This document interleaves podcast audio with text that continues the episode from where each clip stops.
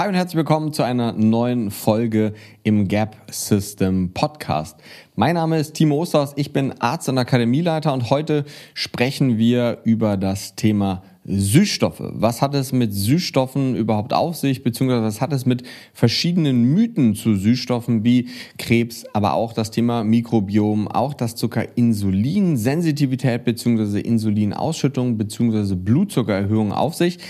Da gehen wir heute ganz, ganz tief ins Detail. Ich habe meine ganze Research-Datenbank zum Thema Süßstoffe hier links neben mir und werde mich auf verschiedene Studien beziehen, die wir dann auch ganz am Ende in den Show Notes beziehungsweise unter diesem Video verlinken. Und grundsätzlich sei erst einmal gesagt, dass dieser Podcast völlig unabhängig von meiner Tätigkeit als Arzt ist. Das heißt, ich mache das hier, dass ich die Inhalte kostenfrei zur Verfügung gebe, weil es einfach meine Leidenschaft ist, diese Dinge weiterzugeben, beziehungsweise dich dabei zu unterstützen, langfristig gesund zu sein, so dass wir die Lücke zwischen krank und gesund nämlich langfristig schließen können. Sprich, das heißt, dass wir Menschen dabei unterstützen können, gar nicht erst krank zu werden. Und heute ein sehr, sehr diffiziles Thema, nämlich das Thema Süßstoffe. Und ja, es gibt Firmen, mit denen ich zusammenarbeite, wie zum Beispiel More Nutrition und ESN, aber auch andere Firmen wie zum Beispiel Naturtreu, Omega-3-Sohn und auch die Firma Brain Effect zum Beispiel, die sehr, sehr, sehr hochqualitative Supplemente bzw. Nahrungsergänzungsmittel produzieren. Aber nein, dieser Podcast ist nicht gesponsert und nein, auch bei Instagram verdiene ich kein Geld damit, falls ihr Produkte kauft oder irgendetwas. Ich habe mich ganz bewusst von dem Thema Rabattcodes in den letzten Monaten distanziert und grundsätzlich kriegt ihr deswegen eine komplett objektive Meinung von mir, die nicht davon abhängt, mit welcher Firma ich zusammenarbeite, beziehungsweise welcher Firma ich als Berater zur Seite stehe. Das ist nämlich das, was die meisten Experten in Anführungsstrichen machen, wenn sie mit Nahrungsergänzungsmittelfirmen zusammenarbeiten. Ja, das ganze Thema rund um Sponsoring und Co. ist ein riesengroßes und ist auch von ganz, ganz vielen Emotionen benetzt. Aber wie gesagt, gesponsert bin ich von keiner Supplementfirma. Es gibt auch keine Supplementfirma, die mich irgendwie dafür bezahlt, dass ich ähm, die Produkte in die Kamera halte und letzten Endes sage, ähm, ihr könnt mit dem Rabattcode Timo10 das kaufen und ich kriege dann eine Provision. Tatsächlich war das so, aber auch noch nie wirklich in dieser Konstellation, muss man sagen. Aber ich habe mir jetzt angewöhnt, aufgrund eures Feedbacks, was wir bekommen haben, dass ich das immer dazu sage und dass jeder jetzt für sich entscheiden kann, ob er sich die Sachen dann trotzdem anhört. Aber wie gesagt, es ist vollkommen objektiv und ich stehe in keiner bezahlten Konstellation oder irgendetwas. Und deswegen würde ich sagen, starten wir jetzt direkt ins Thema Süßstoffe. Das ist nämlich eines der Themen, worüber ich in den letzten Monaten sehr, sehr, sehr viel gelesen habe. Ja, was natürlich auch damit zu tun hat, dass ich Christian Wolf kennengelernt habe in den letzten Monaten und sehr tief in das Thema Süßstoffe eingestiegen bin. Und ja, auch ich hatte vor zwei Jahren, vor anderthalb Jahren noch eine ganz andere Meinung, als ich heutzutage habe. Ich persönlich konsumiere Süßstoffe, aber nur in einem gewissen Maße, was aber nicht bedeutet, dass das jetzt eine Empfehlung ist für dich, dass du Süßstoffe konsumieren sollst.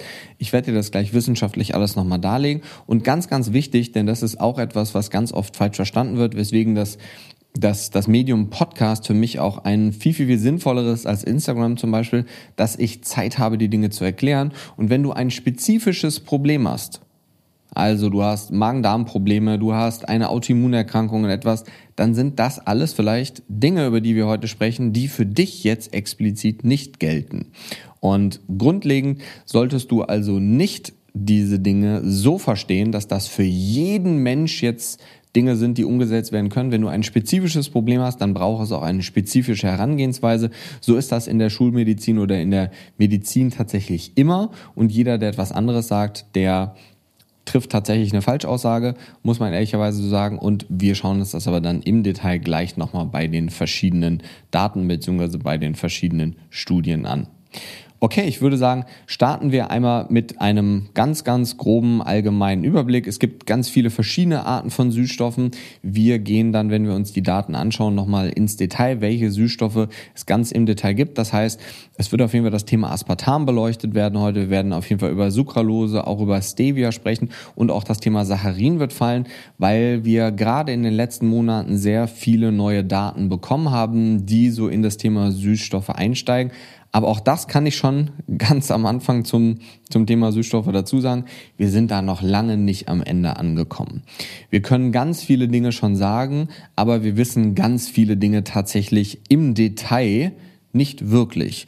Das heißt, das fängt schon damit an, wenn es ums Thema Darm geht. Aber wie gesagt, da kommen wir gleich nochmal zu.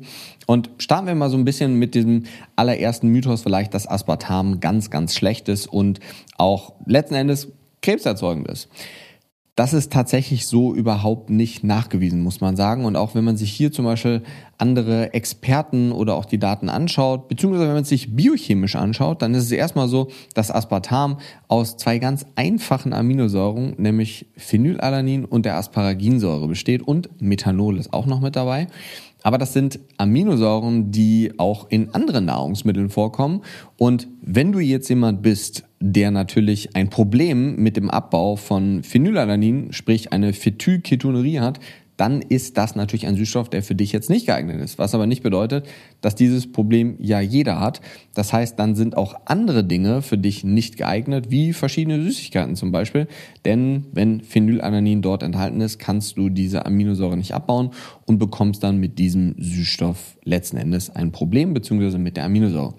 Aber wie gesagt, es sind zwei Aminosäuren, die in Anführungsstrichen in Kombination mit Methanol vorkommen können. Und ja, Methanol kann giftig sein, aber eben in einer bestimmten Menge. Und das Problem ist, wenn wir uns hinsetzen und sagen, ja, Methanol kann giftig sein, und jetzt sagt jemand, nimmt das auf, schaut sich das an und sagt, okay, boah, da ist ein Stoff drin, der giftig sein kann, das nehme ich nicht. Muss man ja auch nicht, ist ja eine freie Entscheidung für jeden selber. Und Aspartam ist, glaube ich, auch so der Süßstoff, der am meisten verrufen ist heutzutage, muss man sagen, weil ganz viele mm, Mythen, ganz viele Daten dazu aufgetaucht sind, dass es Krebs erzeugt. Und das Problem, wenn man sich beim Methanol jetzt bleibt, ähm, ist einfach, jede Substanz ist irgendwo schädlich. Wasser auch aber halt immer nur unter bestimmten Bedingungen. Das heißt, wenn ich jetzt 30 Liter in den nächsten ein, zwei Stunden trinke, dann kriege ich auch ein Problem. Und Methanol ist nicht per se giftig, sondern es ist ab einer gewissen Dosis giftig. So wie Schlangengift zum Beispiel, würde man jetzt auch sagen, so, ja, das, das will ich mir ja nicht einverleiben. Das ist aber in einer gewissen Dosis, also einer sehr, sehr, sehr niedrigen Dosis, wenn es extrem stark verdünnt ist, jetzt ein extreme, extremer Vergleich, aber ist auch das kein Problem. Das heißt, es gibt keine per se giftigen oder per se guten oder schlechten Lebensmittel oder Bestandteile, ähm, weil das immer von der Dosis abhängt. Das heißt, wir haben immer einen Text und einen Kontext, der eine absolut entscheidende Rolle spielt. Nicht nur beim Thema Süßstoffe, sondern auch bei allen anderen Themen in der Gesundheit, aber auch in allen anderen Bereichen. Und der Text ist letzten Endes jetzt in dem Kontext vielleicht Methanol. Der Kontext ist dann die Dosierung, die man zu sich nehmen würde. Und der Kontext ist immer entscheidend, so wie wenn ich jetzt sagen würde, Süßstoffe sind äh, nicht schädlich. Und dann kommt jetzt jemand an und sagt, ja, aber ich habe extreme Magen-Darm-Probleme. Dann ist der Kontext eben nicht mehr, du bist gesund, sondern ist der Kontext eben, du hast extreme Magen-Darm-Probleme und du reagierst auf verschiedene Süßstoffe zum Beispiel schlecht. Dann sind diese Süßstoffe für dich nicht geeignet. Wenn jetzt aber jemand zum Beispiel ankommt und sagt so, ja, ich reagiere auf Fructose enorm schlecht, hat aber keine nachgewiesene Fructoseintoleranz, dann kann ich jetzt ja auch nicht sagen, Fructose ist grundlegend schlecht und Obst ist deswegen schlecht. So, also es geht auch gar nicht darum, das jetzt nur per se aufs Thema Süßstoffe zu beziehen, sondern es ist super diffizil, wenn wir da wirklich ins Detail gehen und uns medizinische Dinge anschauen. Das wirst du gleich noch merken, wenn wir uns eine neue Studie zum Thema Mikrobiom anschauen. Und da muss man wirklich vorsichtig sein, wie man etwas formuliert, aber vor allem muss man vorsichtig sein, was man wie aufnimmt und wie interpretiert. Vor allem, wenn man das nicht häufig macht, ehrlicherweise. Und so ist das Thema Aspartam zum Beispiel so, dass wenn wir mit Methanol ein Problem kriegen würden, in Anführungsstrichen, beziehungsweise die Dosis, die dazu notwendig wäre, liegt ungefähr so hoch, dass wenn wir es umrechnen, wenn wir das Ganze in, ich sag jetzt mal, in mit Aspartam gesüßten ähm, Erfrischungsgetränken zu uns nehmen würden, dass wir dann eine enorm große Menge zu uns nehmen müssten, um überhaupt auf diese in Anführungsstrichen schädliche Menge zu kommen. Und selbst die heißt dann nicht, dass es schädlich ist, sondern die sagt dann nur, dass dort kein negativer Effekt auftritt. Denn wir können ja in der Medizin nicht sagen, wir beweisen jetzt, ab welcher Dosierung etwas schädlich ist, denn dann würden wir ja einem Menschen bewusst schaden und das geht nicht. Das heißt, man kann immer nur nachweisen, bis zu welchem Punkt es nicht schädlich ist. Man weiß aber jetzt nicht, ob, wenn man diesen Punkt überschreitet, ob es dann direkt schädlich ist. Bei Eiweiß zum Beispiel das Gleiche. Also eine gewisse Eiweißmenge, die letzten Endes, wo die Grenze, die beschrieben wird, die Sicherheitsgrenze, ähm, eben nicht aussagt, dass es darüber schädlich ist, sondern dass bis zu dieser Grenze kein negativer Effekt auftritt und liegt ungefähr so zwischen zwei und vier Gramm pro Kilogramm Körpergewicht, je nachdem, welche Gruppe Mensch man sich anschaut. Und das ist eben der Punkt, das heißt, auch hier werden natürlich Süßstoffe, und das ist ein ganz, ganz wichtiger Punkt, und Aspartam zum Beispiel auch, werden natürlich von sowas wie der Europäischen Lebensmittelsicherheit ähm, oder der Lebensmittelsicherheitsbehörde, der EFSA zum Beispiel, geprüft und werden dann zugelassen oder eben auch nicht zugelassen. Und wenn wir uns jetzt ähm, diesen Wert, also diesen unbekennt, un, ähm, diesen Unbedenklichkeitsgrenzwert ähm, anschauen, also dieser ADI, dann liegt der zum Beispiel, wenn wir uns das jetzt bei Aspartam im Detail anschauen, liegt der zum Beispiel bei 40 Milligramm. So, und das pro Kilogramm Körpergewicht. Das heißt, wir müssten wirklich eine enorm große Menge an Erfrischungsgetränken mit Aspartam zu uns nehmen, um dieses Problem zu bekommen. Das heißt jetzt im Umkehrschluss aber nicht, dass es keine Menschen gibt, die schon mit weniger Aspartam nicht vielleicht schon ein Problem haben. Und das heißt auch nicht, dass das jetzt eine Empfehlung ist, dass man das zu sich nehmen sollte. Das heißt einfach nur, dass letzten Endes diese negativen Effekte dort nicht beschrieben sind, es also per se nicht schädlich ist. Aber ja, wer weiß, vielleicht haben wir in drei Jahren ganz andere Daten. Aber zum jetzigen Zeitpunkt können wir nicht belegen, dass es schädlich ist. Zumindest wenn wir uns den Punkt Krebs anschauen. Und ähm, das ist eben ein ganz, ganz wichtiger Punkt. Aber natürlich, es gibt Menschen, die setzen sich hin und sagen, ja, aber ich möchte per se von natürlichen Lebensmitteln leben. Auch Zucker wäre auch ein natürliches Lebensmittel theoretisch, weil es kommt aus dem Zuckerrohr. Ähm, aber ist ein ganz anderes Thema. Aber man kann nicht immer davon ausgehen, das eine ist Chemie und das andere ist Natur, das eine ist gut, das andere ist schlecht. So funktioniert das ganze Thema rund um die Wissenschaft eben auch nicht.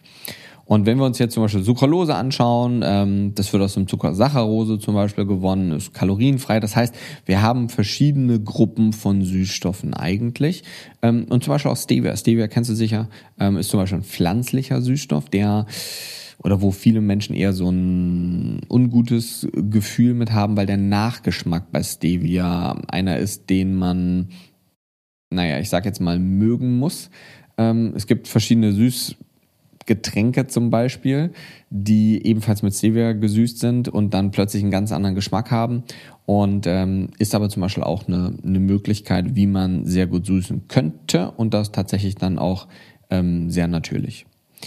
Genau, dann haben wir noch ganz viele andere, aber ich würde sagen, wir, wir starten jetzt eigentlich direkt mal in die spezifischen Fragestellungen, nämlich in das Thema Süßstoffe und Krebs zum Beispiel. Und ich habe schon ein recht großes YouTube-Video zu diesem Thema gemacht und man muss ehrlicherweise gestehen, dass unglaublich viele Mythen momentan zu diesem Thema auftauchen, sei es in der Boulevardpresse, sei es in verschiedenen Blogbeiträgen, in anderen YouTube-Videos oder auch ja einfach in anderen, ähm, ich sag jetzt mal in, in anderen Medien, die wir konsumieren können. Und das ist tatsächlich ein Problem. Denn das ist auch einer der Punkte, warum ich mich in den letzten Monaten so viel mit diesem Thema Süßstoff beschäftigt habe, weil ich es einfach wissen wollte. Ich wollte jetzt einfach wissen, was ist jetzt dran, beziehungsweise äh, was soll man jetzt glauben, was soll man nicht glauben. Und auf der anderen Seite habe ich natürlich als Akademieleiter irgendwo auch so diesen Anspruch an mich für die Teilnehmer bei uns in der Mathletics Academy, dass wir dieses Wissen eben transparent und belegbar auch haben. Also das Ganze hat so ein bisschen angefangen damals mit dem Mythos dass Aspartam Krebs macht, weil wir damals eine recht große Studie hatten mit dem Titel Increasing Brain Tumor Rates, ähm, wo wir gesehen haben, dass es eine Korrelation gab zwischen Aspartam kam auf den Markt und es sind deutlich mehr Hirntumore nachgewiesen worden in dieser Zeit. Und dann wurde das miteinander verknüpft und dann wurde aus der Korrelation, also Korrelation muss ja so verstehen, zwei Dinge passieren gleichzeitig und die passieren einfach gleichzeitig, sind aber komplett unabhängig voneinander. So, das heißt, wir sehen zum Beispiel auch in verschiedenen Studien, dass hm, ein unregelmäßiger Zyklus hm, Probleme auf das Herz-Kreislauf-System haben kann, aber wir sehen dann nun eine Korrelation. Also wir sehen, dass das gleichzeitig passiert. Wir wissen aber jetzt nicht, ist der unregelmäßige Zyklus die Ursache für die kardiovaskulären Herz-Kreislauf-Probleme oder ist vielleicht mh, hm, die Ursache für den unregelmäßigen Zyklus Stress und Stress ist auch die Ursache für die Herz-Kreislauf-Probleme. So, das heißt, wir sehen nur eine Korrelation. Und so hat man damals auch eine Korrelation zwischen ansteigender Rate an Hirntumoren und ansteigender Rate an Aspartamkonsum gesehen. Aber man konnte daraus jetzt keine Kausalität machen, sprich, dass das eine das andere bedingt. So ist zum Beispiel auch, es gibt mehrere Studien, die ähm, komplett abstruse Dinge zeigen, wie das Mörder mehr Eis essen. Man sieht eine Korrelation einfach zwischen im Sommer gibt es mehr Morde und es wird mehr Eis gegessen. Das bedeutet aber nicht, Mörder essen mehr Eis. Aber wenn man diese Studien sich dann falsch anschaut oder sich nicht detailliert genug anschaut, dann könnte sowas dann nämlich rauskommen. Gibt auch eine Studie, die zeigt, die, die, ähm, die Kinder werden vom Storch gebracht. Gibt es zum Beispiel auch. Aber das ist jetzt ein ganz anderes Thema. Und, und ja, da muss man tatsächlich sagen, dass damit das ganze Thema wahrscheinlich begonnen hat und wir aber bis heutzutage ehrlicherweise kaum Indizien dafür haben, dass das wirklich so ist. Also die Korrelation war so, aber ob ein kausaler Zusammenhang besteht. Und da brauchen wir wirklich einfach noch mehr Daten. Bis zum jetzigen Zeitpunkt ist es aber nicht so, dass wir das bestätigen könnten. Und deswegen ist es auch eigentlich nicht richtig, das zu sagen. Es gibt aber viele Leute, die das sagen. Und vor allem, du kennst vielleicht auch so dieses Trainerparadoxon. Ähm, man ist irgendwie jemand, der richtig, richtig gut in Form ist du bist jemand, der sehr viel Sport macht in den letzten oder sehr viel Sport gemacht hat in den letzten, keine Ahnung, fünf Jahren und du bist extrem gut in Form und bist danach der Meinung, du bist der beste Trainer. Du kannst jetzt jeden in diese Form bringen, aber du hast das halt bei dir selber gemacht. Das heißt, die anderen Menschen haben vielleicht ganz andere Probleme. Und das muss man sagen, ist hier tatsächlich etwas ähnliches. Wenn man selbst ein Problem hat mit Aspartam, zum Beispiel jetzt in diesem Fall, dann bedeutet das halt nicht, dass das für die gesamte Menschheit gilt. Und das ist dann theoretisch eine Case Study. Man sollte Case Studies nicht verwerfen, also Fall, Fälle in dem Fall jetzt, so wie dieses eine Beispiel, wo dann jemand ähm, mit Aspartam Problem hat. Aber man muss sich dann größere Fallzahlen anschauen, weil das ist dann am Ende das natürlich, was auch viel, viel, viel mehr zählt und dann auch übertragbar ist. Weil, wie gesagt, eine n gleich 1, also eine Populationsgröße von 1, die gemessen wurde, ist, ist ja nicht übertragbar. So, und das ist tatsächlich ein Problem. Und schauen wir uns das hier Lebensmittel chemisch zum Beispiel an, dann gibt es auch Professoren an Universitäten, die darüber sprechen, dass Aspartam eigentlich kein Problem darstellt, ähm, weil es in seine Einzelteile in die verschiedenen Aminosäuren aufgebrochen wird und diese dann verstoffwechselt werden.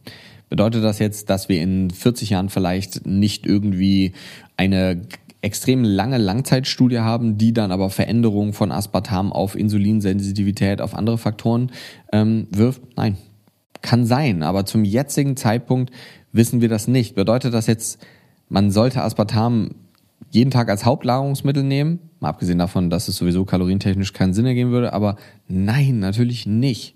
So, das gilt sowieso für das gesamte Süßstoffthema nicht. Nur weil ich sage, es gibt keinen negativen Effekt direkt nachgewiesen, bedeutet das jetzt nicht, dass man sich morgen von viereinhalb Liter Cola Zero oder Light ernähren sollte.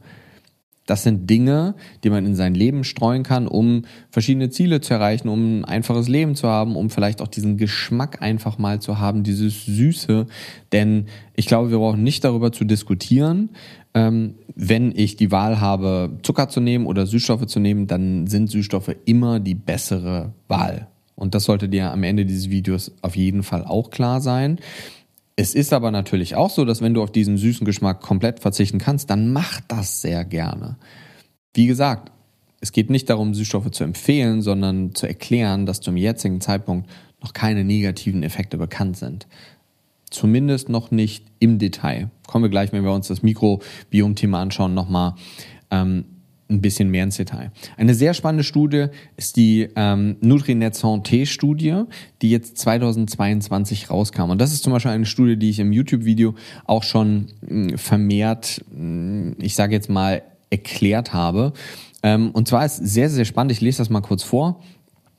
Und das ist auch ein sehr schönes Beispiel, dass wenn wir uns eine Studie wirklich anschauen und ein Blogbeitrag oder ein, ein Zeitungsartikel, das sind keine Studien, sondern Studien sind die wirklichen Paper. Das heißt, es gibt auch super viele Leute, die sagen so, ja, ich habe eine Studie gelesen und dann haben sie irgendwie einen Blogbeitrag gelesen irgendwo und sagen, das war eine Studie.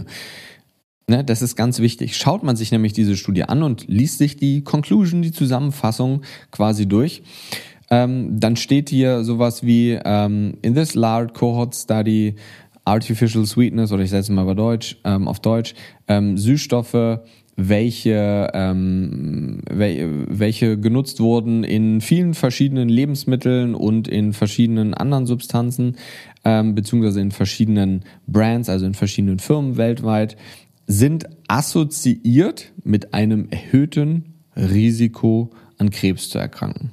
So, das steht in der Conclusion. Schaut man jetzt aber mal in diese Studie rein. Als erstes ist es eine Beobachtungsstudie. Das heißt, Beobachtungsstudien ist immer etwas, was man so ein bisschen hinterfragen sollte, die man nicht verwerfen sollte. Ja, aber Beobachtungsstudien hat jetzt nicht so viel Aussage wie eine riesengroße Meta-Analyse, wo ganz viele randomisiert kontrollierte Analysen oder Studien mit drin sind. Und wenn man jetzt mal in diese Studie reinschaut, dann gibt es zum Beispiel den Beweis, und das schreiben die Autoren selber, dass Sucralose damit zum Beispiel nicht gemeint ist. Aber in der Conclusion steht nur Süßstoffe. Das heißt, was ganz wichtig ist, ist, dass wir Süßstoffe nicht über einen Kamm scheren, sondern dass wir uns jeden Süßstoff einzeln anschauen. Und da kommen wir gleich auch nochmal zu, wenn wir uns das Thema Mikrobiom genauer ähm, anschauen. Es ist ganz, ganz wichtig, dass Süßstoff nicht gleich Süßstoff ist. Obst ist auch nicht gleich Obst und Gemüse auch nicht gleich Gemüse. Und da muss man differenzieren. Und das tun die Autoren hier. In der Conclusion tun sie das nicht. Und die meisten Menschen schauen sich halt nur den Abstract oder die Conclusion an und dann würde man das zum Beispiel nicht sehen. Aber das sieht man zum Beispiel in der Studie. Und sehr spannend in dieser Studie ist zum Beispiel auch, dass wir drei verschiedene Gruppen hatten. Wir hatten einmal die Non-Consumers, also die Leute, die es gar nicht genommen haben, dann die Low-Dose-Consumers und die High-Dose-Consumers, also die, die eine niedrige Dosis und eine hohe Dosis genommen haben. Und wenn man diese Gruppen miteinander vergleicht, dann hatten teilweise, gerade wenn man sich das anschaut, für verschiedene Süßstoffe, denn auch das ist hier untergliedert worden, dann hatten teilweise die Low-Dose-Consumer, also die, die eine niedrigere Menge an Süßstoff konsumiert hatten, ein höheres Risiko als die, die eine hohe Menge zu sich genommen haben. Das wirft ja jetzt erstmal Fragen auf. Was bedeutet das jetzt im Detail? Ist die Studie Quatsch? Nee, ist sie natürlich nicht. Aber die Aussage, dass alle Süßstoffe krebserzeugend sind, ist jetzt erstmal sehr fragwürdig, vor allem weil die Autoren das widerlegen eigentlich ähm, in der Studie selbst mit dem Thema Sucralose.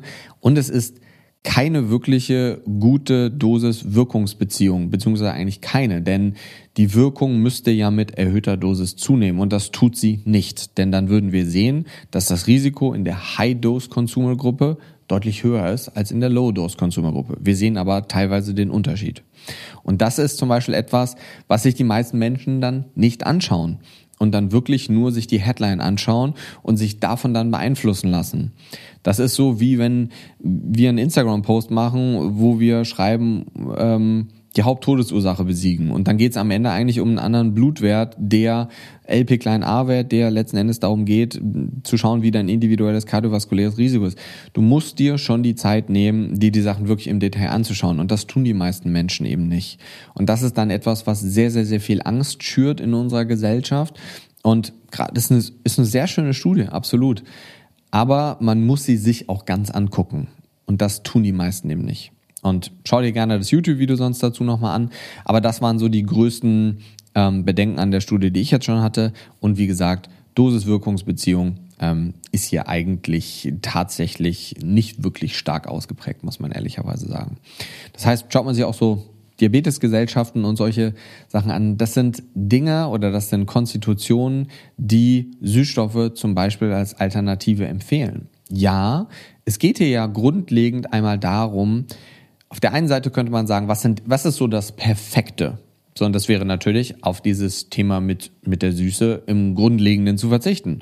Kindern das gar nicht zu zeigen und auch nicht beizubringen, dass sie das nicht kennen. Absolut. Denn dann wäre man vollkommen unabhängig davon, ob wir in 30 Jahren vielleicht herausfinden, ob Süßstoffe doch einen negativeren Effekt haben, als wir jetzt gerade momentan annehmen würden. Das wäre das perfekte Szenario.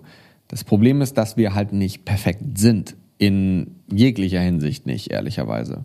Du nicht, ich nicht und die meisten anderen Menschen auch nicht. So. Und das ist ein Punkt, wir bräuchten auch keine Autos. Wir könnten auch zu Fuß überlegen gehen. Das wäre für unser Herz-Kreislauf-System sowieso deutlich besser, für unser orthopädisches System deutlich besser, das heißt unser Be Bewegungssystem deutlich besser, Kalorienverbrauch deutlich besser. Wir fahren aber trotzdem mit dem Auto. So. Und das muss man differenzieren. Es ist nicht immer so einfach, wie es auf den aller, allerersten Blick zu sein scheint, meiner Ansicht ähm, nach zumindest nicht.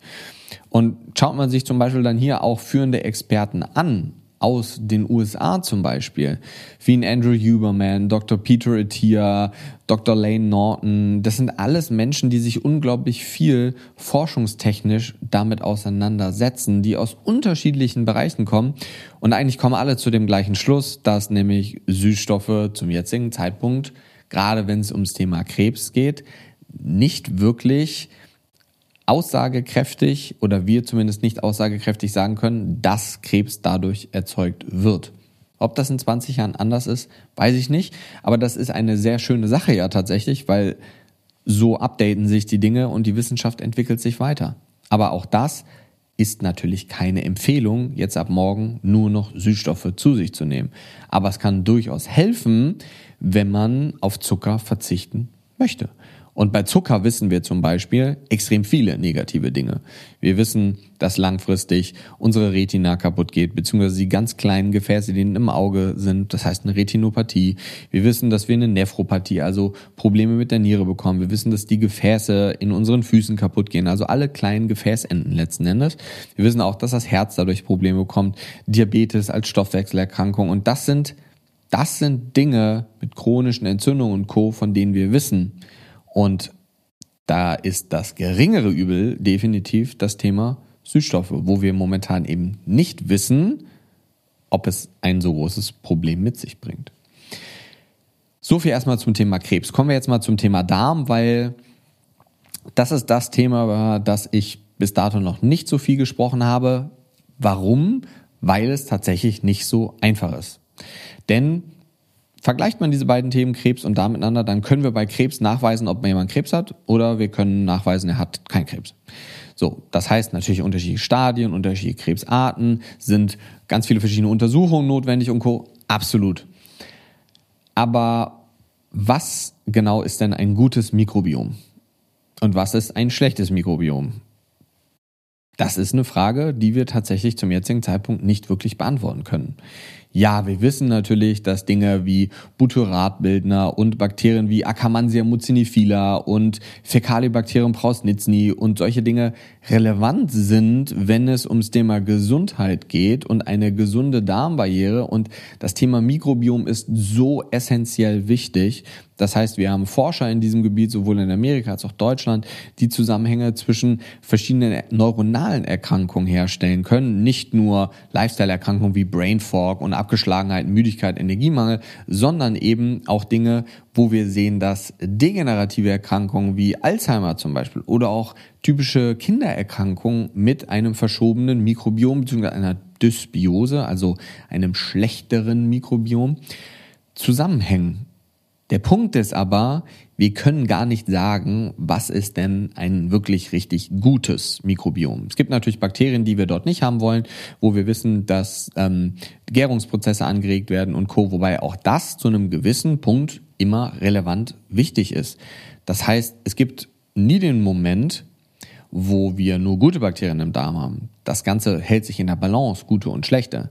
Nur wenn das Ganze halt aus der Balance rauskommt, dann kriegen wir ein Problem. Aber wir wissen halt einfach nicht, wie es denn wirklich aussehen soll. Und dann ist auch der Punkt Individualität. Ein Mikrobiom ist, oder das Mikrobiom ist so ein bisschen wie der Fingerabdruck des Menschen. Und da ist jetzt die Frage, wie individuell ist es? Zu wie viel Prozent? Zu wie viel Prozent können wir eine allgemeingültige Aussage treffen? Das sind ich formuliere das bewusst mit Fragezeichen, weil wir es de facto nicht wissen. So, und ja, klar, wenn etwas extrem schlecht ist, dann sehen wir das. Dann können wir daran arbeiten. Da gibt's sowohl Stuhldiagnostika für, da gibt's ganz viele verschiedene andere Untersuchungen, auch Blutuntersuchungen für, mit denen können wir Atem, Atemtests zum Beispiel machen, für SIBO-Untersuchungen, für Bakterienverschiebungen. So, das können wir alles machen, aber wir wissen de facto einfach nicht, was ist denn jetzt wirklich richtig gut. Und das macht das Thema Süßstoffe explizit mit Auswirkungen auf das Mikrobiom unglaublich schwierig weil wir de facto einfach nicht wissen, die Veränderungen, die ausgelöst werden, sind die jetzt negativ oder sind die vielleicht positiv oder sind die eher neutral zu bewerten. Wir können das nicht bewerten. Wenn wir sehen, dass verschiedene Blutparameter sich erhöhen, wie zum Beispiel das ApoB, wenn es ums Thema Herz-Kreislauf gesunder geht und so, dann wissen wir, hey, das ist nicht gut. ApoB ist jetzt vielleicht blödes Beispiel, weil wir selbst da noch nicht ganz genau wissen, wie sich das Ganze entwickelt und wo da so die Optimalbereiche sind. Aber wir wissen, welcher Ferritinwert zu niedrig und welcher vielleicht zu hoch ist. Wir wissen bei Entzündungswerten, wie das Ganze ist. Das heißt, da können wir sagen, was ist gut und was ist nicht gut. Und das können wir beim Mikrobiom tatsächlich jetzt momentan noch nicht. Das heißt, es gibt so ganz viele typische Fragen. Zum Beispiel, ich habe mir mal ein paar rausgeschrieben bei Instagram. Haben Süßstoffe einen Einfluss auf das menschliche Darm? Ähm, Mikrobiom, sind Süßstoffe per se zu verurteilen oder sind sie individuell zu beurteilen? Welche Süßstoffe haben denn jetzt nun Einfluss? Ist das immer gleich schlecht oder ist das nicht schlecht? Wie sieht denn die gesamte Studienlage aus, also der Body of Evidence? Das ist auch ein ganz wichtiger Punkt, dass man nicht eine Studie nimmt und diese Studie dann überinterpretiert, wenn aber alle anderen 99 Prozent des Body of Evidence, der restlichen Studien zu diesem Thema, etwas anderes sagen, dann ist diese eine Studie nicht zu überinterpretieren. Ganz wichtig. Es gibt eine Studie zu Kreatin zum Beispiel, die zeigt, dass es Haarausfall fördert. Die anderen Studien zeigen das alle nicht. So, das heißt, sowas muss man immer so ein bisschen in den Gesamtkontext setzen. Sollten sie einen Einfluss haben, ist das überhaupt signifikant oder relevant für Gewicht und Blutzucker? Und das ist jetzt tatsächlich die ganz, ganz große Frage. Und die Studie, die wir uns momentan dauerhaft anschauen eigentlich dazu, ist die sogenannte Studie aus der, oder die Studie aus dem sogenannten Cell Magazine. Und also die Cell-Studie, auch das verlinke ich dir natürlich und kannst du dir im Detail mal anschauen. Ähm, es ist eine randomisiert kontrollierte Studie, also erstmal ein sehr schönes Studiendesign, was wir de facto ehrlicherweise natürlich auch so wollen. Also randomisiert kontrollierte Studien ist ja das, was wir heutzutage haben möchten. Und jetzt ist so ein bisschen die Frage, was ist denn die Aussage? Weil wir haben riesengroßen Aufschrei gehabt, als diese Studie rauskam, denn diese Studie, das nehme ich schon mal vorweg, zeigt, dass verschiedene Süßstoffe, kommen wir gleich nochmal im Detail zu, eine Auswirkung sowohl auf das Thema Insulin bzw. Blutzucker haben und auch auf das Thema Mikrobiom haben. Und grundsätzlich, was ist erstmal schön an der Studie? Die Mengen, also die Dosis oder die Dosierung der Süßstoffe war so, wie sie heutzutage eigentlich auch realistisch wäre. Das heißt, wir haben hier keine Mäusestudie, wir haben hier keine In-vitro-Studie im Reagenzglas, wo utopisch hohe Dosen gegeben wurden. Das ist nämlich auch ganz, ganz oft der Fall in den Studien, dass die Dosierung der Süßstoffe so hoch ist, dass es ehrlicherweise nicht so signifikant oder nicht wirklich übertragbar ist auf den menschlichen Alltag. Und in dieser Studie ist das zum Beispiel nicht so. Das heißt, wir haben eine sehr schöne ähm, Dosierung, die ähm, einer täglich akzeptablen Einnahmemenge eben auch glich. Wir haben tatsächlich auch eine größere Populationsgröße, nämlich ähm, ich glaube es waren knapp 120 Teilnehmer und wir haben sechs Gruppen gehabt. Das heißt, sechs verschiedene Gruppen, die unterschiedliche Süßstoffe zu sich genommen haben. Da waren Saccharin, Sucralose, Stevia, Aspartam. Dann war noch eine Vehikelgruppe, kommen wir gleich noch zu, und es war eine Kontrollgruppe. Und die ersten vier Gruppen sind ja logisch. Aspartam hat er Aspartam genommen, Stevia, Stevia, Sucralose, Sucralose und Saccharin, Saccharin. Aber bei dieser Menge war immer eine kleine Menge Zucker auch mit dabei. Das heißt, wenn man sich das Ganze anschaut, waren das so zwischen fünf bis sechs Gramm Zucker pro Tag, die man als Füllstoff einfach mitgenommen hat, beziehungsweise als Trägersubstanz in dem Fall dann. Ähm, und tatsächlich war diese Vehikelgruppe dann die, die keinen Süßstoff hatten, aber trotzdem diese fünf bis sechs Gramm Zucker, um zu schauen, ob diese fünf bis sechs Gramm Zucker nachher eben dann vielleicht genau diese Auswirkungen gemacht hat, die wir ja, ähm, die wir dann jetzt gleich sehen. Das heißt, um diese, diesen Zuckerkonsum einfach rauszurechnen. Und die Kontrollgruppe, die hat halt nichts davon genommen. Das heißt, wir hatten so eine Teilverblindung in dieser Studie. Und das ist tatsächlich dann später auch einer der Kritikpunkte. Ähm, muss man ehrlicherweise sagen, weil das natürlich dann auch dazu beitragen kann, dass, wenn ich weiß, dass ich etwas nehme, dass das dann auch wieder Reaktionen auslöst, würde aber nicht erklären, warum die Reaktionen zum Beispiel nicht bei allen Gruppen sind. Das ist eigentlich etwas sehr Schönes. Die Studie hat auch nur zwei Wochen gedauert. Das heißt, ähm, der Zeitraum war nur zwei Wochen. Und jetzt gibt's wieder Leute, die sagen, oh ja, um Gottes Willen, das ist ja nicht aussagekräftig. Ja, theoretisch ist es schon, denn alle Menschen, die in dieser Gruppe dabei waren, waren Leute, die vorher keine Süßstoffe genommen haben. Das heißt, nach zwei Wochen sollte man dann auch eine Anpassung des Mikrobiomes schon sehen und das haben wir zum Teil ja auch. Das ist allerdings auch ein Nachteil, denn grundsätzlich muss man ja sagen, Menschen, die gar keinen Süßstoff zu sich nehmen, das ist ja so, so semi-randomisiert dann nur, denn das ist ja eine bestimmte Gruppe Mensch. Menschen, die sich mit diesem Thema beschäftigen, diese Dinge bewusst nicht zu sich nehmen. Und da kann es natürlich dann auch dazu beitragen, dass das die Gabe dessen unter anderem dazu führt, dass zum Beispiel Stressparameter ansteigen wie Cortisol und Co., die dann den Blutzucker annehmen würden. Aber auch das sind, wie gesagt, nur Dinge, die sein könnten, aber die man im Hinterkopf behalten sollte und eben nicht alles immer zu 100 Prozent ähm, einfach so akzeptieren sollte, wie es nämlich eben ist. Eine weitere oder ein, ein weiterer Punkt, der nicht ganz optimal war, ist tatsächlich der, dass die Menschen die Dosis bzw. den Süßstoff zu Hause genommen haben. Das heißt, so richtig kontrolliert in einem kontrollierten Setting war das nicht. Ist die Frage, haben die vielleicht mal mehr genommen, haben die mal weniger genommen? Man könnte sich jetzt sogar hinsetzen, wenn man sagen würde, man möchte diese Studie zunichte machen, sagen, ja, die Leute in der Aspartam, nee, gar nicht wahr, nicht in der Aspartam, sondern in der Sucralose und in der Saccharingruppe, die haben ganz bewusst Zucker zu sich, mehr Zucker zu sich genommen, um diesen Blutzucker ähm, Spike auszulösen. Kommen wir gleich nochmal dazu, wenn wir zu den Ergebnissen kommen. Und das sind so Punkte, die man jetzt, ich sage jetzt mal, hinterfragen könnte, beziehungsweise überlegen könnte, ob wirklich dieser Effekt, beziehungsweise die Aussage der Studie so ist, wie manche Menschen sie werten. Das heißt, wenn wir uns das nämlich anschauen im Detail, dann ist es so, dass Saccharin und Sucralose eine glykämische Antwort hervorgerufen haben. Das heißt, in den anderen Gruppen bei Stevia, Aspartam, nur in der Vehikelgruppe, wo ja nur ähm, diese geringe Menge an Glucose zu sich genommen wurde, auch, auch in der Kontrollgruppe gab es keine Anpassung ähm, vom Blutzucker. Und das ist jetzt tatsächlich etwas, was wir so vorher noch nicht gesehen haben.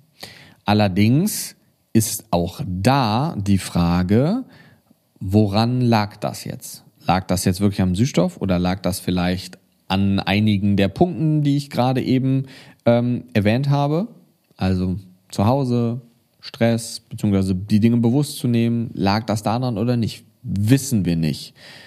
Ist das jetzt realistisch, dass das nur daran lag? Hm, wahrscheinlich nicht. Die Frage ist ja jetzt, ist diese Anpassung des Blutzuckers denn überhaupt schlecht? Ist die schlimm? Denn was wir nicht gesehen haben, ist, dass die Menge an Insulin sich deutlich erhöht hat. Und das ist jetzt nämlich wieder zum Beispiel etwas, was man hinterfragen könnte. Das heißt, das ist die erste Studie, die uns das zeigt, aber wir können das noch gar nicht als negativ oder positiv werten im Detail. Denn wir wissen gar nicht, ob das schlecht oder gut ist. Ja, wir sehen das aber tatsächlich. So, und das hat Sucralose und das hat Saccharin gemacht. Ich habe diesen Test tatsächlich selber schon häufiger gemacht. Das heißt, mit einem Dauerblutzuckersensor, den ich getragen habe, aber auch da, ich bin wieder nur eine Person, also es ist nicht aussagekräftig. Ich habe das zum Beispiel nicht messen können. Aber wie gesagt, das bedeutet jetzt natürlich nicht, dass die Studie falsch ist, aber man sollte sowas immer hinterfragen. Aber es ist super, dass wir diese Studie bis jetzt haben und die ist sehr, sehr, sehr vielversprechend, was so die nächsten Jahre angeht. Aber es ist eben nicht wertend jetzt, ob sie gut oder ob die Anpassung oder die Reaktion schlecht sind. Das ist eben ganz, ganz wichtig. Schauen wir uns jetzt ähm, quasi nochmal an, wie das Mikrobiom darauf reagiert hat. Und wenn wir uns da die unterschiedlichen Gruppen anschauen, sehen wir zum Beispiel, dass sowohl Saccharin als auch Sucralose und Stevia und auch Aspartam, also alle Süßstoffe, haben eine Reaktion im Mikrobiom hervorgerufen. Das lassen wir jetzt erstmal nur so stehen. Das heißt, die Vehikelgruppe, die nur Zucker zu sich genommen hat, und die Kontrollgruppe, die haben das nicht gezeigt.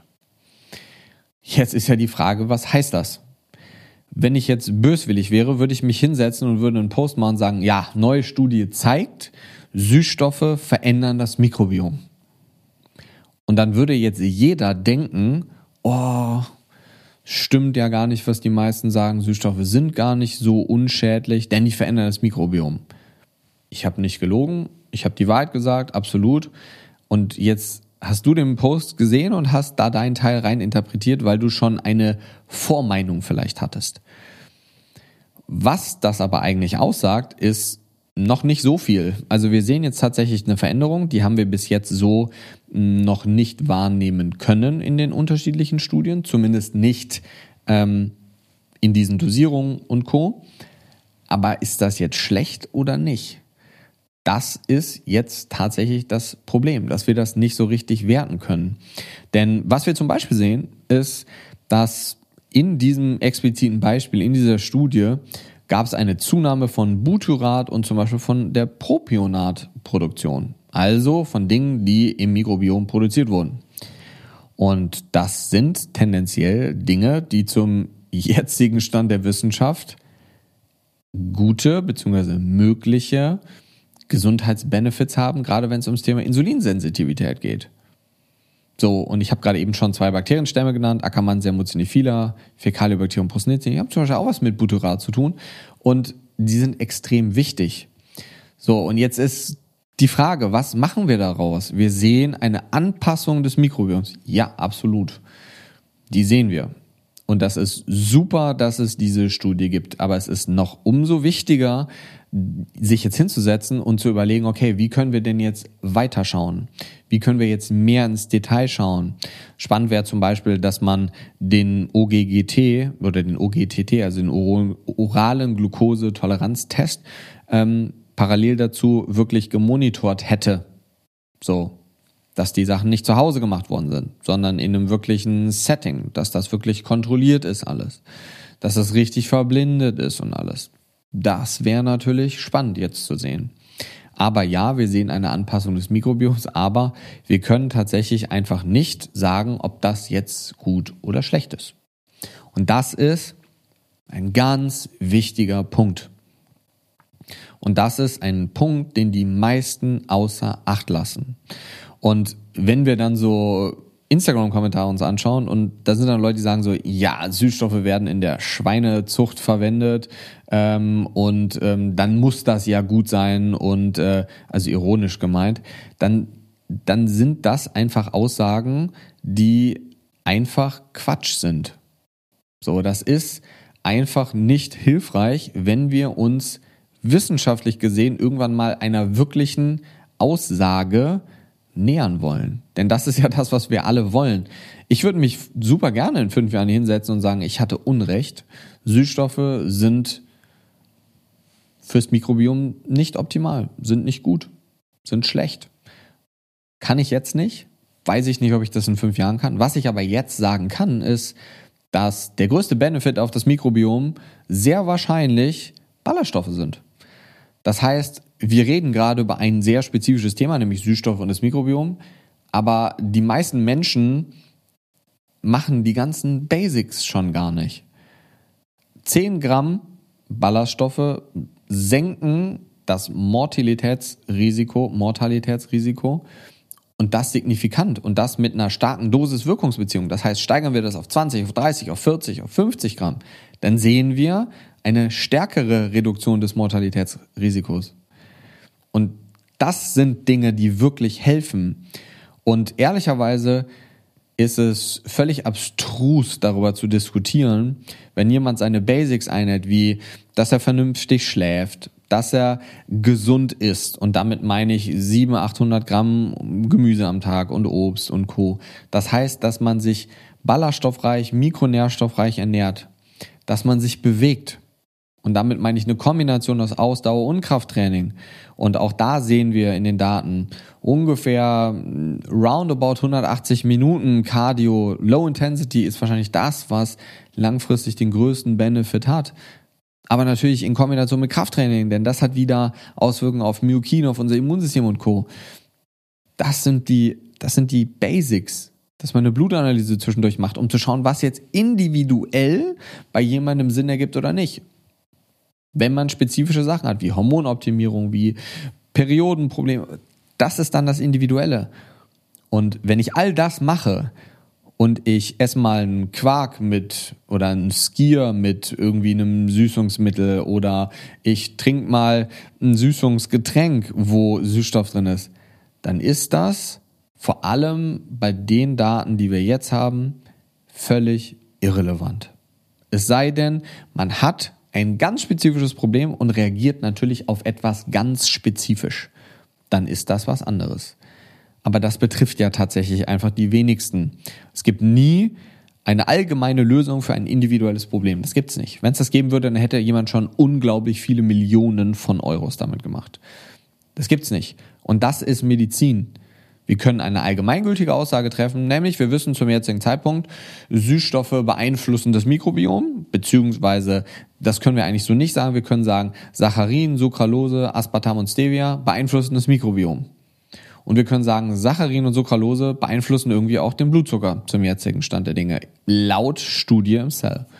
Aber wir können nicht sagen, ob das schlecht ist oder ob das gut ist oder ob das neutral ist. Wir können das noch nicht werten und interpretieren. Und ein ganz wichtiger Punkt an Wissenschaft ist auch, dass man nicht mit Erwartungen an sowas herangeht und dann etwas liest und aufgrund seiner Erwartungen die Ergebnisse interpretiert. Denn dann passiert genau das, was ich gerade eben nämlich schon mehrfach erklärt habe, dass man sich hinsetzt, ja, ich hatte die Erwartung, Süßstoffe sind schädlich fürs Mikrobiom, jetzt sehe ich das ja sogar bewiesen. Und so passiert dann nämlich der Fakt, dass Dinge fehlinterpretiert werden und dann gibt es Menschen, die vielleicht auch noch Geld damit verdienen, die das dann, also die Geld damit verdienen, diese Dinge schlecht zu machen oder andere Dinge, die genau das dann nutzen oder es vielleicht einfach falsch verstehen und dann denken, sie würden aber das Richtige machen. Denn das ist ja auch ganz oft der Punkt. Die meisten Leute wissen nicht, wie man eine Studie interpretiert, geschweige denn, wie man sie überhaupt liest und auswertet. Und das ist auch überhaupt nicht schlimm. Aber dann sollte man sich halt auch nicht hinsetzen und danach Videos drehen und sagen, Süßstoffe sind krebserregend. Süßstoffe machen den Darm kaputt. Wir wissen es nicht. Zumindest nicht zum jetzigen Zeitpunkt. Und das ist einfach ein ganz, ganz wichtiger Punkt. Und ja, es gibt auch mehrere andere Studien, die zeigen, dass das Mikrobiom zerstört wird, beziehungsweise hm, schlecht beeinflusst wird. Das sind dann aber Studien, die entweder In-vitro-Studien sind, die im Reagenzglas gemacht werden, oder es gibt auch Mäusestudien, die das zeigen, aber mit so utopisch hohen Dosierungen, die nicht für dich und mich übertragbar sind. Denn da müssten wir wirklich uns eigentlich nur noch von dem Zeug ernähren. Und wie eben schon gesagt, die Dosis macht immer das Gift. Und das ist ein ganz, ganz wichtiger Punkt. Und ja, gerade was das Thema Insulinausschüttung, Blutzuckermanagement angeht und Co., wie eben schon gesagt, wir sind noch nicht an dem Punkt angekommen, wo wir wirklich eine aussagekräftige, langfristige Antwort darauf haben, zumindest keine, die wir auch interpretieren können. Aber ja, es kann sich bei Saccharose ähm, nicht bei Saccharose, das ist Haushaltszucker, bei Saccharin und ähm, bei Sucralose kann sich der Blutzucker theoretisch verändern. Aber das heißt jetzt erstmal noch gar nichts. Und wie gesagt, da braucht es mehr und mehr Daten. Ich glaube so, dass eine, ein weiteres wichtiges Thema, wenn es ums Thema Süßstoffe geht, ist ja auch, ob es dabei hilft, abzunehmen. Und auch da gibt es unterschiedliche Daten. Es gibt Daten, die zeigen, dass wenn man Zucker und Süßstoffe miteinander vergleicht, dass wir keine wirkliche oder keinen wirklichen Unterschied zwischen diesen Gruppen sehen. Viele der Studien dort sind tatsächlich aber leider so mit so gebiased, also so mit Fehlerquellen voll, dass die Frage ist, ob man diese Studien wirklich zu 100 Prozent heranziehen sollte. Das ist aber tatsächlich bei jedem Thema so, dass man ganz viele Studien findet, die extrem viel Bias mit drin haben und man sich dann die Studien wirklich im Detail anschauen muss und dann herausfinden muss, kann man die jetzt so interpretativ nutzen oder nicht. Es gibt aber auch viele Studien, die eben zeigen, dass Süßstoffe dabei helfen können. Es gibt aber auch Daten und auch Experten, die sagen, Süßstoffe, dieser süße Geschmack, den wir wahrnehmen, kann einen Einfluss auf das gesamte Hungerzentrum, auf unsere neuronalen Systeme haben. Aber auch das ist zum jetzigen Zeitpunkt noch nicht so bewiesen. So. Und Zucker oder die Süße von Zucker zu vergleichen. Und wenn wir uns Zucker zum Beispiel anschauen, sehen wir im Hirnnervenkern, dem Nucleus accumbens, sehen wir ähnliche Reaktionen wie bei Kokain zum Beispiel. Also wenn wir uns in Funktions-MRTs, wo die verschiedenen Bereiche in der Diagnostik aufleuchten, sehen wir zum Beispiel in diesen Hirnarealen oder Bereichen sehen wir ähnliche Reaktionen oder ähnliche Muster aufleuchten im MRT. Können wir deswegen jetzt sagen, Zucker macht genauso abhängig wie Kokain? Hm, theoretisch können wir das nicht sagen.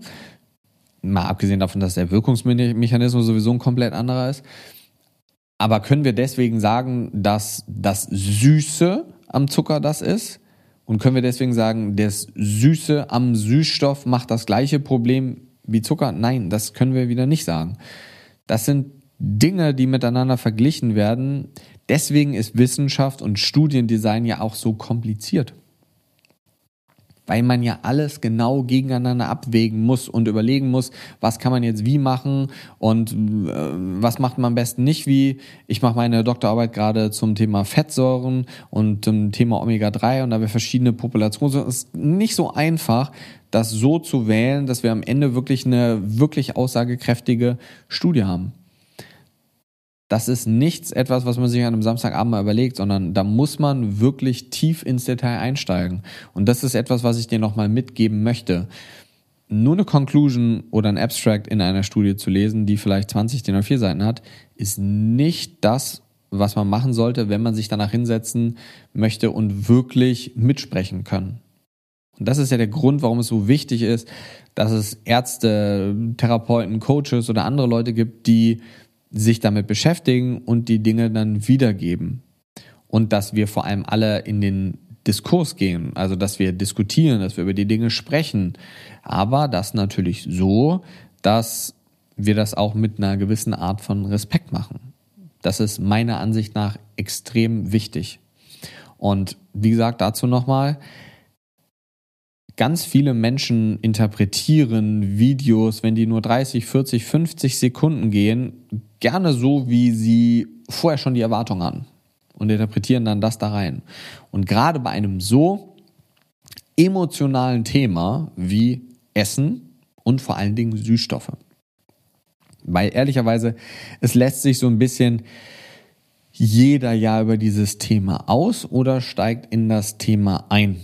Und das ist tatsächlich einfach ein schwieriges Unterfangen, muss man sagen, wenn man nicht so sehr in diesem Thema drin ist. Und ich habe ganz bewusst zu dem Thema Mikrobiom noch nichts gesagt, weil ich mir noch nicht den gesamten Body of Evidence angeschaut habe und mit unserem Researcher noch nicht drüber sprechen konnte.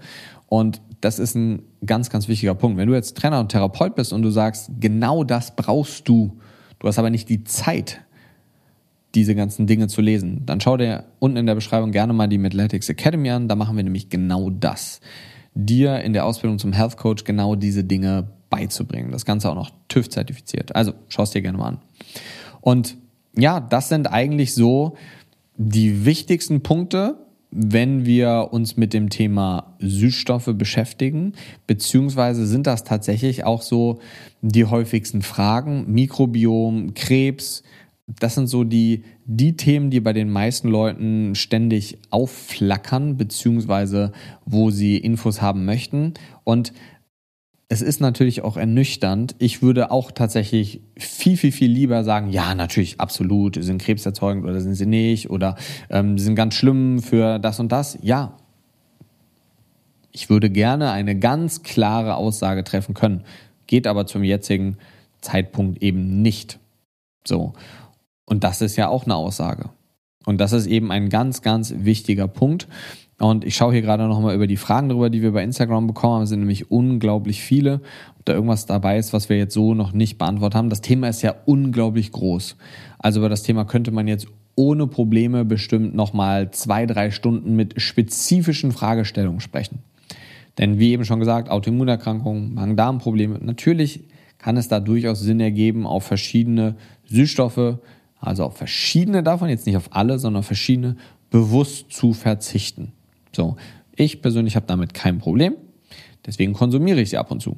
Aber jetzt nicht in jeder Mahlzeit, jetzt nicht in jedem Kaffee, jetzt nicht in jedem Skier, nicht dauerhaft und überall. Ich habe die nicht ständig dabei, wenn ich spazieren gehe und falls ich mal einen Kaffee trinke. So, das muss jeder für sich selber entscheiden. Aber wie gesagt, zum jetzigen Zeitpunkt der Wissenschaft haben wir keine adäquaten Beweise dafür, dass das Mikrobiom geschädigt, zerstört wird. Wir sehen, dass es eine Anpassung gibt. Wenn ich jetzt jemanden hätte, der nie, der keinen Apfel vorher gegessen hat, so wie in der Cell-Studie, der keine Süßstoffe vorher genommen hat, hätte ich nach zwei Wochen wahrscheinlich aber auch eine Anpassung vom Mikrobiom. So, und wie gesagt, es ist sehr schwierig zu interpretieren. Das ist keine klare Empfehlung, Süßstoffe jetzt in den größten Mengen zu dir zu nehmen, soll aber vielleicht ein bisschen die Angst nehmen, soll mit verschiedenen Mythen aufklären und soll dir auch einfach zeigen, dass das Thema Wissenschaft ein unglaublich tolles, ein unglaublich spannendes ist und vor allem die Medizin ein unglaublich großes Feld ist, welches sich dir oder auch der Welt hoffentlich immer weiter öffnet und den meisten Menschen hoffentlich auch immer mehr Spaß und Freude bereitet und wir es gemeinsam schaffen, durch Dinge wie Podcasts und Videos mit verschiedenen Mythen aufzuklären und das Thema Wissenschaft auch einfach sexy zu machen und ansprechend zu machen. Und so viel erstmal von meiner Seite. Vielen, vielen Dank fürs Zuhören. Falls du Anregungen hast, Schreib mir, falls du das als YouTube-Video siehst, sehr, sehr, sehr gerne in die Kommentare. Schick mir gerne Anregungen per Instagram. Wir werden in den nächsten Monaten noch anfangen, Ask Me Anythings zu machen, also Frage, die ihr stellen könnt, die ich dann hier mit verschiedenen Gästen im Podcast detailliert beantworte. Und ansonsten vielen, vielen Dank fürs Zuhören und ich wünsche dir einen ganz, ganz tollen Tag. Bis dahin, dein Timo.